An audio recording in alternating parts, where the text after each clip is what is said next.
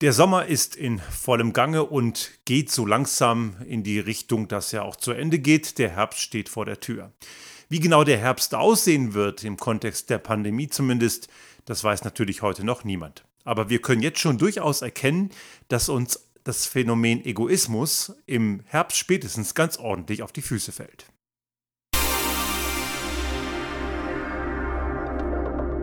Der Restart Thinking Podcast. Ideen und Lösungen für die Transformation der Wirtschaft und Gesellschaft für das 21. Jahrhundert.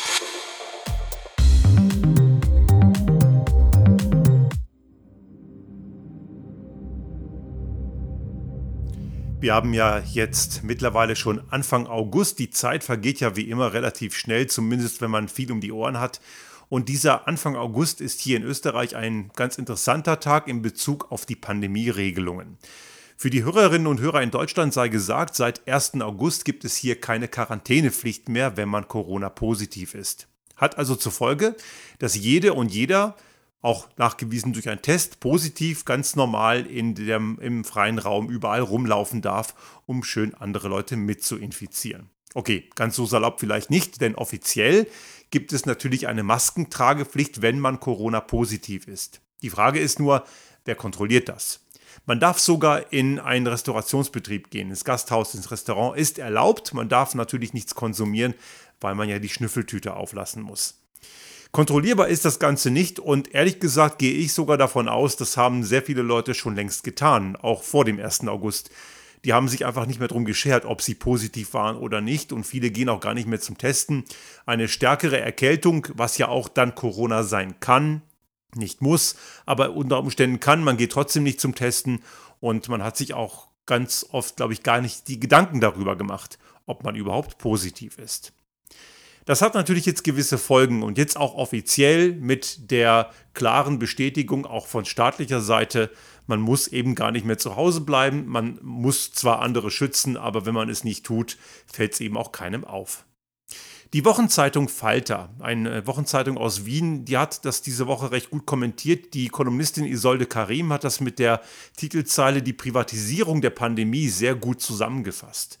Letzten Endes wird jetzt die bestätigte, das bestätigte Kranksein durch ein gefühltes Kranksein ersetzt und irgendwie ist dann jeder dafür verantwortlich, dass sie und er eben der Verantwortung nachkommt, die man ja eigentlich haben sollte.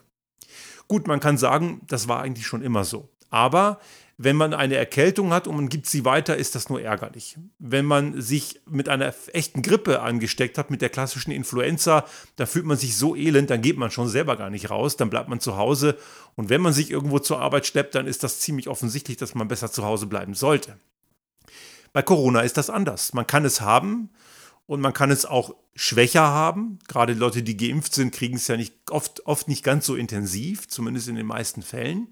Aber man verpasst es dann womöglich anderen und die könnten dann unter Umständen auch größere Probleme kriegen, denn nicht jeder hat ein solides Immunsystem. Es gibt ja auch viele Menschen, die immunsupprimiert sind oder ältere Menschen oder mit Vorerkrankungen. Manche wissen auch gar nichts von ihrer Vorerkrankungen und die kriegen es dann und können dann unter Umständen ganz ordentlich Probleme damit kriegen. Das bedeutet, wir haben jetzt das Thema, dass gerade Leute, die besonders gefährdet sind, ganz offen ans Messer geliefert werden, weil die haben eine ganz wichtige Schutzfunktion nicht mehr. Wenn man jetzt also das Ganze summa summarum zusammenfasst, muss man jetzt aus dem, was hier in Österreich passiert, sagen, der Staat hat vor der Pandemie kapituliert und er hat vor den Covidioten kapituliert. Die, die immer wieder gegen diese Maßnahmen rumgeschrien haben und dadurch ihre gesamte Wissenschaftsfeindlichkeit unter Beweis gestellt haben, die haben, wenn man es ganz nüchtern sieht, am Ende gewonnen. Das äh, feiern die zum Teil auch, aber zufrieden sind die trotzdem nicht. Die pöbeln trotzdem weiter und die werden auch die nächsten irgendwelche Sachen finden, wo sie gegen wettern können. Hauptsache dagegen. Aber wo hängt jetzt der Egoismus dran? Der Egoismus ist ja eigentlich genau das Problem, was uns die Eigenverantwortung am Ende zunichte macht. Es wurde ja oder wird ja immer noch, auch in Deutschland, wenn wir jetzt da hinschauen, Richtung, gerade in Richtung FDP. Und wir wissen ja, in den letzten Tagen hat ja Marco Buschmann, der Justizminister, mit Karl Lauterbach, dem Gesundheitsminister, einen Kompromiss ausgehandelt in Richtung Maßnahmenpakete für den Herbst. Aber auch das ist sehr, sehr schwammig. Die Bundesländer werden da auch wieder relativ allein gelassen. Klare Richtwerte für die Ergreifung gewisser Maßnahmen fehlen. Und man kann hier sehr stark davon ausgehen, dass Karl Lauterbach als Wissenschaftler, der weiß, wovon er redet, auch wenn ihn viele kritisieren, die meisten zu Unrecht, viele durchaus auch zu Recht. Klar, keiner macht alles richtig, aber der Mann weiß, wovon er redet und der macht, hat, macht wirklich viele Sachen auch richtig. Und wenn es nach ihm ginge, würden wir viele sogenannte Freiheiten heute nicht haben, weil sie auch eben falsch sind. Dazu komme ich gleich noch. Wir würden also viele Maßnahmen wären noch aufrechterhalten äh, worden und er hätte auch den Herbst viel klarer und strukturierter vorbereitet. Aber das gefährliche und toxische Freiheitsverständnis der FDP ist dem natürlich im Weg, weil man natürlich wieder mal meint, man dürfe gewisse Dinge nicht einschränken, weil es könnte ja sein, dass es gar nicht nötig ist. Aber Prävention bedeutet, ich mache es erstmal gescheit und wenn ich es nicht brauche, dann kann ich mich freuen. Aber das hat man bei der FDP nicht so ganz verstanden. Die Wissenschaftsaversion in dieser Partei ist ja sehr stark ausgeprägt, nicht nur beim Thema Corona-Pandemie, bekanntermaßen auch beim Thema Klimakrise oder auch Verkehrspolitik und so weiter, dann sind die ja nicht sehr faktenaffin. Das muss man ja klar sagen. Und das merkt man eben auch an dieser Stelle. Also wir laufen jetzt in den Herbst und wir bauen eigentlich auf etwas, was es in der Breite nicht gibt, nämlich Eigenverantwortung. Dass die nicht funktioniert, das haben wir hier schon an mehreren Stellen formuliert. Ich habe auch mal eine Folge dazu gemacht. Das können wir vergessen. Also wenn wir auf die Eigenverantwortung setzen, dann sind wir geliefert. Und der Punkt, der einem jetzt die Eigenverantwortung zunichte macht, ist eben der Egoismus. Und die Folge heißt ja die toxische Wirkung von, von Egoismen, von Egoismus allgemein. Und wir müssen jetzt hier mal ein bisschen abgrenzen, was Egoismus eigentlich genau ist. Ego ist ja die Vorsilbe für das Ich und Ich ist ja nicht immer schlecht. Also eine gesunde kleine Portion Egoismus ist gesund und macht Sinn. Also Menschen, die null Egoismus haben, genau genommen gibt es das nicht, jeder hat eine gewisse Art des Egoismus, aber jemand, der jetzt keinen hätte, der würde sich selbst komplett vernachlässigen und wenn man sich selbst komplett vernachlässigt, dann kann man sich auch nicht um andere kümmern, dann kann man nicht für andere da sein, dann kann man auch nicht dazu beitragen, etwas besser zu machen. Also in kleinen dosierten Mengen ist Egoismus gut. Man muss auch um, auf sich selbst schauen, um für andere da zu sein. Aber die Schwelle zum toxischen Egoismus, die ist relativ schnell überschritten und viele Menschen tun das, oft unbewusst und auch ungewollt, manche auch ganz gewollt und bei einigen wird das Ganze eben auch besonders gefährlich bis hin zu tödlich. Dazu kommen wir noch. Es gibt allerdings auch die Egomanie und auch die Egozentrik. Egozentrisch sind Menschen, die immer im Mittelpunkt stehen wollen. Salopp gesagt gibt es ja auch den Begriff Rampensau. Das sind ja Leute, die, ich habe ja auch mit der Musik, äh, mit der Musikszene zu tun. Ich habe ja auch früher mal in Bands gespielt. Die Leute, die gerne vorne auf der Bühne stehen, die Gitarristen, die Lead-Vocals, das sind ganz oft Rampensäue. Nicht immer, aber zumindest sind diese Leute meistens davon geprägt, was ja auch durchaus in so einem Genre sinnvoll ist aber Rampensäue sind nicht alle Egozentriker, aber Egozentriker sind oft Rampensäue. Also man möchte im Mittelpunkt stehen. Aber Egozentriker sind nicht notwendigerweise Egoisten. Die Egoisten sind Menschen, die ihre Handlung ausschließlich zu ihrem eigenen Vorteil ausrichten und nur das tun, was ihnen nützt. Und dann gibt es noch die Egomanen. Die Egomanie ist ein Krankheitsbild. Das ist ein pathologischer Begriff und der äh, findet schon eben Einfluss in, die, in den Bereich der Therapie. Und das ist dann schon eher ein medizinischer Bereich, der schon von gewissen Fachleuten auch klar diagnostiziert werden muss. Also man, die Egomanie ist eben pathologisch, alles andere ist nicht notwendigerweise pathologisch. Es gibt also durchaus Egoisten, die auch Egomanen sind, aber nicht jeder Egoist ist automatisch gleich ein egomanisch veranlagter Mensch. Egomanisch ist eben also sehr viel ausgeprägter. Jetzt kommen wir zu der Frage, warum ist Egoismus so gefährlich oder wann wird er das? Und das kann man relativ klar abgrenzen, und das ist natürlich schon durchaus auch mit vielen Grauzonen behaftet, der Moment, wenn die eigenen Bedürfnisse und das Handeln nach eigenen Bedürfnissen anfängt, für andere schädlich zu sein. Im Kontext der Pandemie ist das relativ klar. Wenn ich heute in einen Supermarkt gehe, sei es in Österreich oder in Deutschland, das ist ja in beiden Fällen das Gleiche, da gibt es ja keine Maskenpflicht mehr, dann werde ich die meisten Menschen sehen, die dort ohne Maske rumlaufen. Das ist egoistisch. In den meisten Fällen nicht böse gemeint, denn es ist ja keine Verpflichtung mehr und die meisten denken sich auch nichts mehr dabei. Würde man allerdings die Pandemie in, jetzt, in ihrem jetzigen Stadium ernst nehmen und wirklich verstehen, und man muss ganz klar davon sagen, dass zwischen 2 und 5 Prozent der Bevölkerung infiziert ist, ja, weil die Inzidenzzahlen, die wir heute sehen, Die stimmen bei weitem nicht mehr. Die Dunkelziffer ist mit Sicherheit erheblich höher und sie heißt ja Dunkelziffer, weil wir sie nicht kennen. Man kann es ja nur ungefähr abschätzen, aber das Doppelte ist sie mal mindestens. Aber ich würde sogar sagen, und das bestätigen auch diverse Fachleute, die ist eher sogar noch mehr als das Doppelte. Also wenn man so sagt, zwei bis fünf Prozent der Bevölkerung ist infiziert, dann ist die Wahrscheinlichkeit, dass jemand anders im Laden ist, der auch infiziert ist, relativ hoch. Und eigentlich müsste ich dann allein schon im Eigenschutz die Schnüffeltüte aufsetzen. Ich tue es auch und ich treffe durchaus auch andere Menschen, die das tun, aber das sind eben Ausnahmen. Und es geht ja nicht nur darum, dass man sich selbst schützt. Man könnte es ja auch selbst haben, ohne es zu wissen, also schützt man damit auch andere. Also genau genommen, wenn ich nicht egoistisch veranlagt bin in diesem Kontext, müsste ich, obwohl es nicht verpflichtend ist, im Supermarkt die Schnüffeltüte tragen.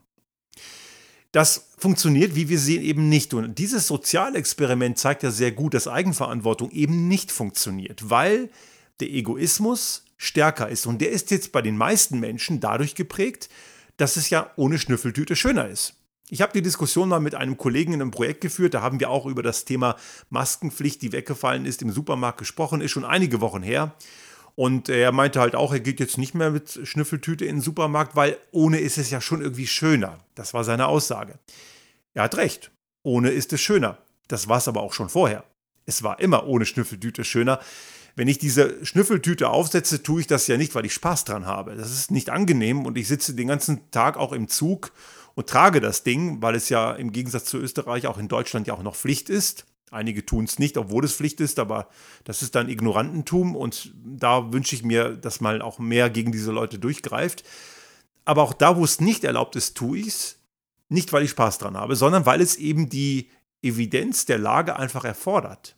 Aber das Wohlfühlgefühl, aber es ist halt irgendwie schöner, überwiegt in dem Moment. Das ist eben das eigene persönliche, akute Bedürfnis jetzt in dem Moment. Und das ist ein Egoismus, der in dem Moment über eine Schwelle geht, wo man schon sagen kann, nicht, nicht eine gute Idee. Man sollte dort das nicht tun, weil man sich und andere damit in Gefahr bringt.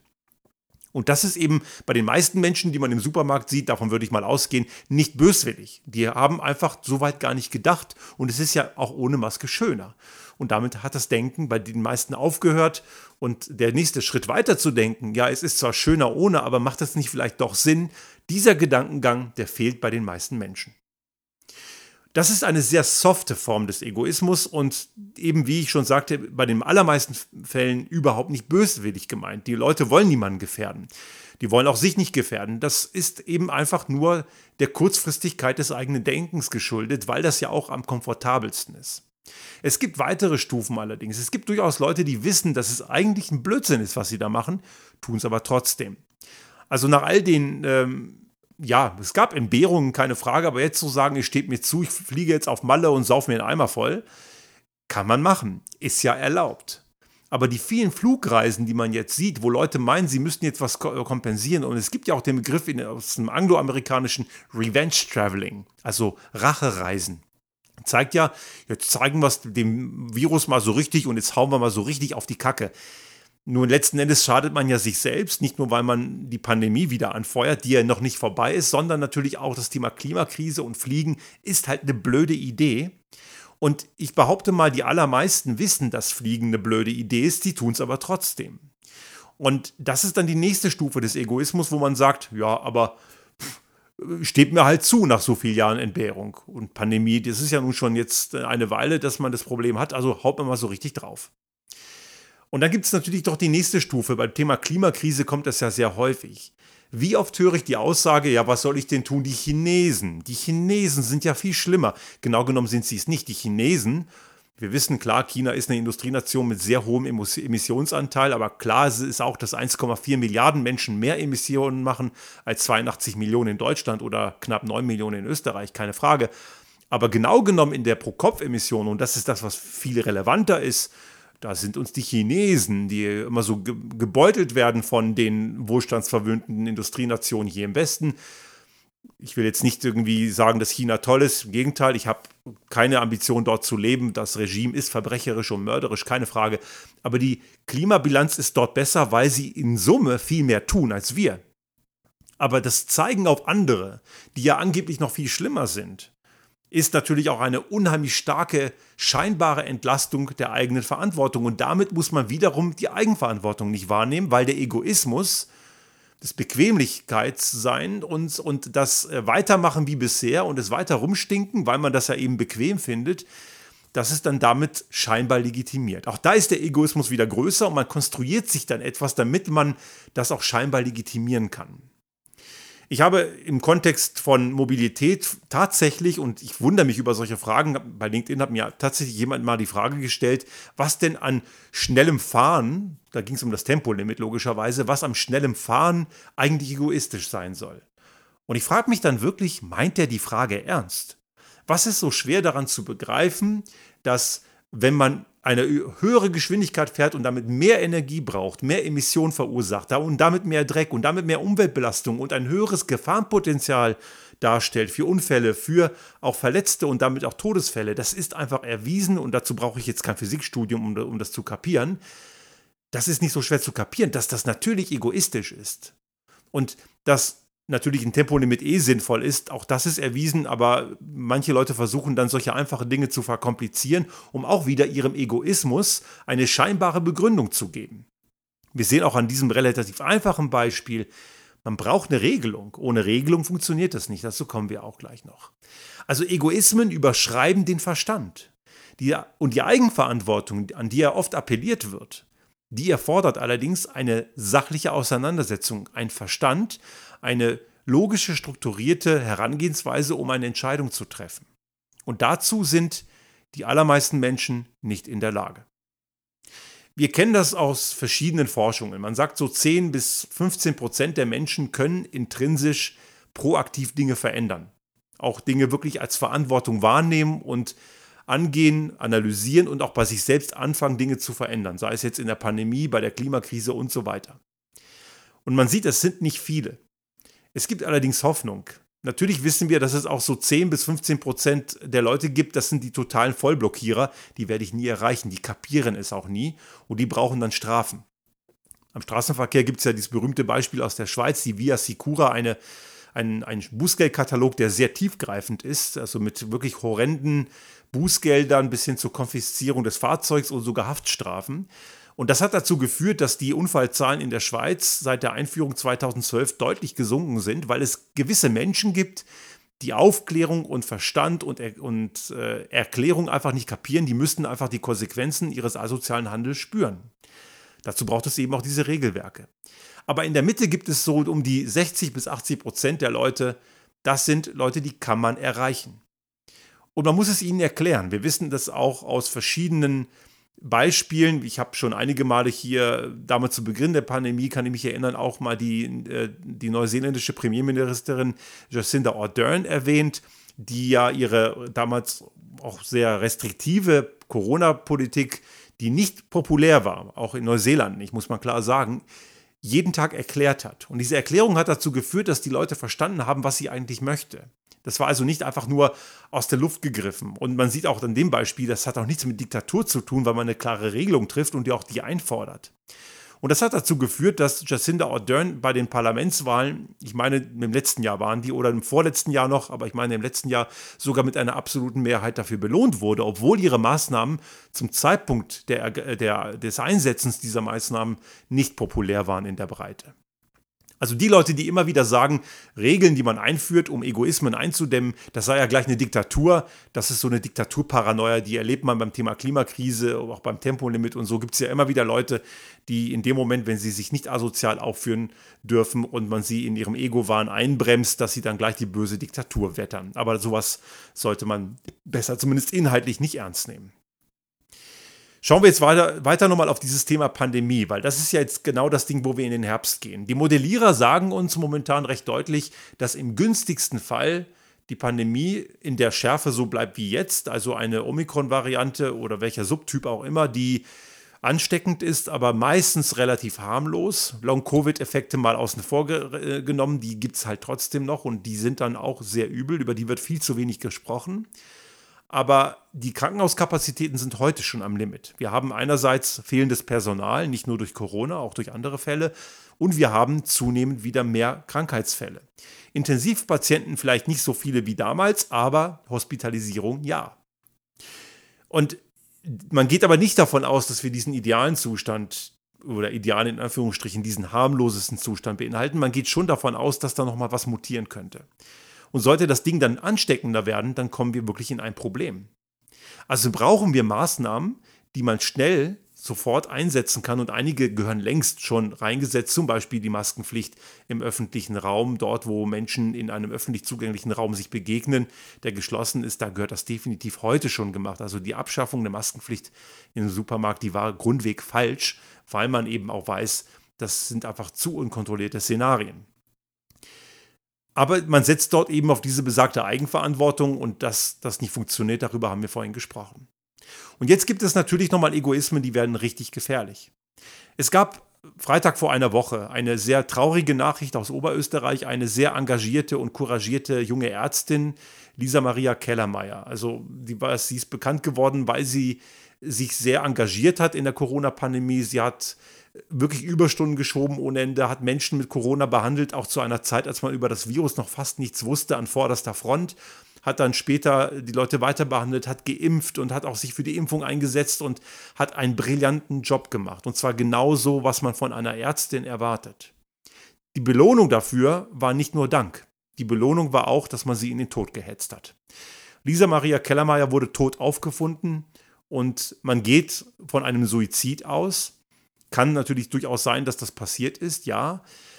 Aber die Vorgeschichte ist wichtig zu wissen, denn sie wurde von Covidioten, Wissenschaftsflüchtlingen und anderen Volltrotteln in den Tod getrieben. Und das ist auch das Versagen der Behörden, die ihre Probleme nicht ernst genommen haben und ihr sogar vorgeworfen haben, sie würde sich einfach nur in die Öffentlichkeit drängen wollen. Sie hat nur ihre Probleme, diese, diese, diese, diese Hassspritzen, die sie bekommen hat, öffentlich thematisiert. Aber man hat sie versucht einzudampfen und nicht die Hassschreiber. Äh, es ist jetzt bekannt geworden, jetzt vorgestern am Freitag, dass in Bayern äh, Ermittlungen aufgenommen wurden und ein Typ wurde dort festgenommen, von dem aus wohl ein große, großer Anteil dieser Hassbotschaften gekommen ist. Und das hat eine Netzaktivistin aus Süddeutschland herausgefunden. Aber jetzt werden die Behörden aktiv, allerdings viel zu spät. Und da sieht man, dass gewisse Leute, die angetrieben wurden von ihrem eigenen Ego waren, und vielleicht sind das schon Egomanen, die einfach keinen Bock hatten, sich auf etwas einzulassen, was Leben rettet. Die haben die Corona-Pandemie zum Teil komplett geleugnet, die, die üblichen Lügen über Impfungen verbreitet, die nicht stimmen. Und die Impfung natürlich eh verweigert, sowieso. Das sind dann komischerweise genau die Leute, die dann bei Twitter so Hashtags trennen lassen, wie ich bereue die Impfung und vorher haben sie noch geprahlt, dass sie nie geimpft waren. Genau die Sorte ist das. Also Lügner, Faktenflüchtlinge und im Endeffekt indirekt Mörder, also Leute, die eine engagierte Frau in den Tod getrieben haben, das sind Leute, die von einem toxischen Egoismus getrieben werden. Es geht ihnen nicht darum, irgendwas zu kritisieren oder zu hinterfragen, wie sie es immer behaupten. Es geht ihnen einfach nur darum, ihren Willen zu kriegen. Und das ist der Moment, wo Egoismus tödlich wird. Das haben wir eben in vielen Bereichen, wo es darum geht, dass Menschen offensichtlich wissenschaftliche Fakten, die belegt sind, einfach leugnen. Dass die Impfung hilft, dass die Impfung sinnvoll ist, dass die Impfung Leid mindert und auch andere schützt. Wer das heute noch bestreitet, der hat die letzten Monate und Jahre komplett gepennt und will gewisse Dinge auch nicht verstehen. Das ist völlig also egal, was man denen an Belegen vorlegt. Die werden es sowieso nicht glauben. Das gleiche gilt eben auch beim, beim Thema Klimakrise. Wie viele Leute leugnen dieses noch immer. Auch die gibt es noch, die das noch immer leugnen oder zumindest behaupten, ist eh alles nicht so schlimm. Wir haben momentan eine enorme Hitzewelle mit enormen Waldbränden, auch gerade in Norddeutschland, Brandenburg, da brennen die Wälder. Südeuropa brennt und die Leute erzählen, auch diese Aussagen habe ich oft gehört, ja, hat es eh schon immer gegeben. Ganz normaler Sommer. Und das ist natürlich kompletter Quatsch. Es ist kein normaler Sommer. Diese Extremwetterereignisse, die sich die letzten Jahre immer weiter mehren, die sind eine Folge der menschgemachten Klimakrise und die wird immer immanenter und immer deutlicher, auch, für, auch bei uns. Aber aufgrund der Tatsache, dass gewisse Leute keinen Bock haben, ihr Verhalten zu ändern, schwafeln sie dann irgendwas von, hat es eh schon immer gegeben. Also Egoismen sind vielfältig und gerade das Thema Porsche Gate, was ich vor, äh, vor kurzem auch hier schon mal behandelt habe, wo Lindner und Blume, der neue Porsche, der, der Porsche-Chef und neue VW-Vorstand, im Kontext von E-Fuels aufgrund von Partikularinteressen einer gewissen Interessensgruppe. Und die Tage kam auch raus, dass Lindner bei Blume nachgefragt hat, dass er noch ein bisschen Argumentationsfutter für E-Fuels bekommt. Das war allerdings schon nach der Wahl und nach, der, nach den Koalitionsverhandlungen, damit er dieses schwachsinnige Thema E-Fuels irgendwie in die Fläche bekommt. Das ist Egoismen von einer gewissen Branche geschuldet, die immer noch meint, die müssten ihre alten Dreckschleudern weiterverkaufen. Also in dem Moment, und das habe ich ja am Anfang schon gesagt, in dem Moment, wenn die eigenen Bedürfnisse und das eigene Handeln anfängt, die Bedürfnisse von anderen einzuschneiden oder gar zu gefährden oder gar tödlich zu werden, spätestens dann, aber schon viel vorher, muss man gegen diese Egoismen was tun. Und das geht nur mit Regelwerken. Und diese Regelwerke sind keine Diktatur, das sind Gesetze, die es zum Teil heute schon gibt. Auch die dürfen und müssen klar hinterfragt werden. Aber hinterfragen hat auch immer was mit Sachlichkeit zu tun. Jemand, der einfach nur rumpöbelt, weil sie oder er keinen Bock auf irgendwas hat, das ist kein Grund, etwas in Frage zu stellen. In Frage stellen bedeutet immer, dass man es auch sachlich hinterlegen kann, warum vielleicht eine Regel keinen Sinn macht. Das unterscheidet ja auch eine offene und freie Gesellschaft von einer Diktatur wie in China zum Beispiel oder anderen Diktaturen. Da wird willkürlich entschieden und niemand erklärt da irgendwas. Und hier ist wieder die Politik als moderierendes Element gefragt. Und gerade beim Thema Pandemie oder Klimakrise, wo es eindeutig ist, wo wir gewisse Dinge gar nicht ändern können, weil die Natur uns am Ende die Limits immer setzt. Wir können nicht mit der Natur verhandeln. Die Natur wird uns auch keinen Freiraum und keinen Spielraum geben. Die interessiert sich nicht dafür, dass gerade irgendein kleiner Diktator in Moskau die, die, die Ukraine terrorisiert und auch sonst ein, und auch Westeuropa genauso terrorisiert mit irgendwelchen Lügen und Cyberattacken. Und die interessieren sich auch nicht dafür, dass Herr Blume und Porsche gerne irgendwie E-Fuels in den 911er kippen wollen. Und die interessieren sich auch nicht dafür, dass irgendwelche Leute weiter mit 200 Sachen über eine deutsche Autobahn kacheln wollen. Das interessiert die Natur gar nicht. Die Rahmenbedingungen sind gesetzt und wir müssen diese Egoismen eindampfen in dem Rahmen, wo sie gefährlich werden. Es geht leider nicht anders. Der Mensch ist in der Breite, so sehr wir uns das wünschen, zur Eigenverantwortung nicht fähig. Manche mehr, manche weniger. Wenn alle daran arbeiten würden, wäre es besser, aber die wenigsten arbeiten daran, weil sie ihre kurzfristigen Bedürfnisse erkennen. Wie ich schon sagte, in den meisten Fällen nicht bösartig gemeint, manche aber auch bösartig bis hin zu wirklich gefährlichen Strukturen, wo Menschen ums Leben kommen, wo es auch wirklich gefährlich wird, wie in dem genannten Fall von der engagierten Ärztin aus Oberösterreich. Und das sind genau Dinge, die wir schon frühzeitig bekämpfen müssen.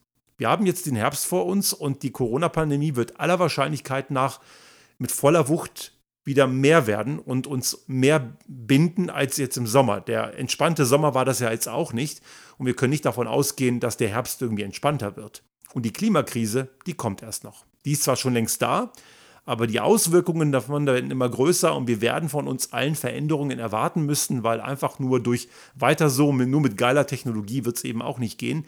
Und dann kommen wir in dem Moment rein, wo kurzfristig denkende Bedürfnisse von einzelnen Leuten kollidieren werden mit den dringenden Erfordernissen, die wir tun müssen, um diese Klimakrise in den Griff zu bekommen. Und das Gleiche gilt auch in ähnlicher Art und Weise für die Pandemie.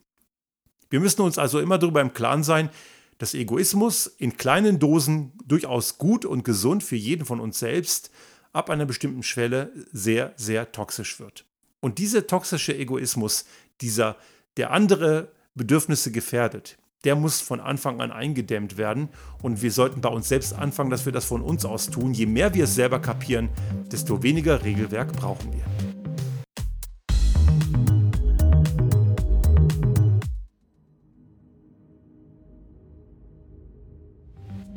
Sollte Ihnen unser Podcast gefallen haben und Sie auch künftig keine Folge verpassen wollen, dann abonnieren Sie uns einfach auf den gängigen Kanälen wie zum Beispiel iTunes, Spotify oder anderen Podcast-Hostern oder auch auf unserem YouTube-Kanal finden Sie immer mit dem einen Tag Verzögerung die aktuelle Folge unseres Restart Thinking Podcast und selbstverständlich freuen wir uns in Zeiten der Aufmerksamkeitsökonomie über das eine oder andere Like.